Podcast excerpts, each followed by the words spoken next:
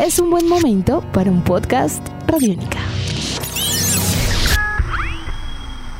Podcast Radiónica. La pareja más exitosa del tenis colombiano arrancó con pie derecho el US Open. El fútbol grande de Colombia ya tiene fechas estipuladas para su regreso y el ciclismo femenil de nuestro país hizo historia en la presente semana. Estas y más noticias deportivas a continuación en Tribuna Radiónica. Bienvenidos. Los doblistas colombianos Juan Sebastián Cabal y Robert Farah comenzaron con eh, victoria su participación en el segundo Grand Slam del año, el US Open, tras vencer a la pareja conformada por el austriaco Jürgen Melzer y el francés Edouard Roger Vasselin, 6-2 y 6-3 en una hora de partido. Cabal y Farah venían de disputar el abierto de Cincinnati, quedando eliminados en las primeras instancias del torneo, con lo cual obtuvieron su primera victoria en el regreso del tenis profesional para estos dos deportistas. Recordemos que Cabal y Farah son los actuales campeones del US Open, revalidaron de esta manera su condición de favoritos y se aprestan ahora para enfrentar en octavos de final al neerlandés Jean-Julien Roger y al rumano Oria Tecau en día y en hora aún por definir. La presente ha sido una semana clave para el regreso del fútbol colombiano. El gobierno nacional ha expedido finalmente el decreto que avala los entrenamientos grupales de los equipos, lo que permite, en últimas, que los clubes avancen a la fase 4 y 5 de los protocolos de bioseguridad. Acto seguido al anuncio del gobierno, Di Mayor confirmó en primera instancia las fechas para la disputa de la Superliga, final que enfrenta a los campeones de 2019 entre sí y que en este caso son América de Cali y Junior de Barranquilla, en encuentros a disputarse el 9 y 12 de septiembre próximo en el Estadio Metropolitano y el Pascual Guerrero de Cali respectivamente. Con respecto al torneo doméstico, se ha estipulado que el 12 y 13 de septiembre se lleven a cabo los partidos pendientes o aplazados que estaban en agenda justo antes de comenzar la cuarentena. Son dos.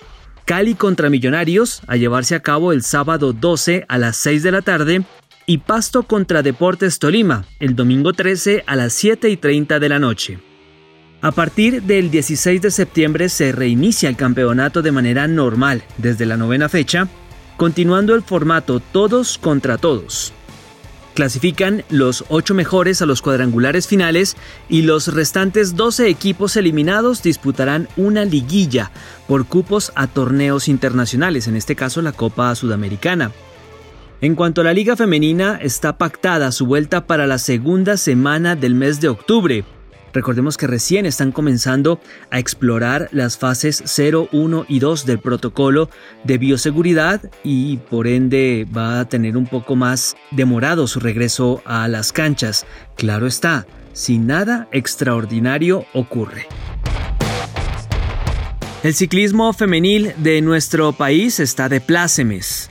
Laura Toconaz, corredora del equipo Colnago CM Team, se impuso el día jueves en el Gran Premio de Develi, carrera que forma parte del Tour Élite de la Unión Ciclística Internacional, consolidándose como uno de los grandes éxitos del ciclismo femenil de nuestro país.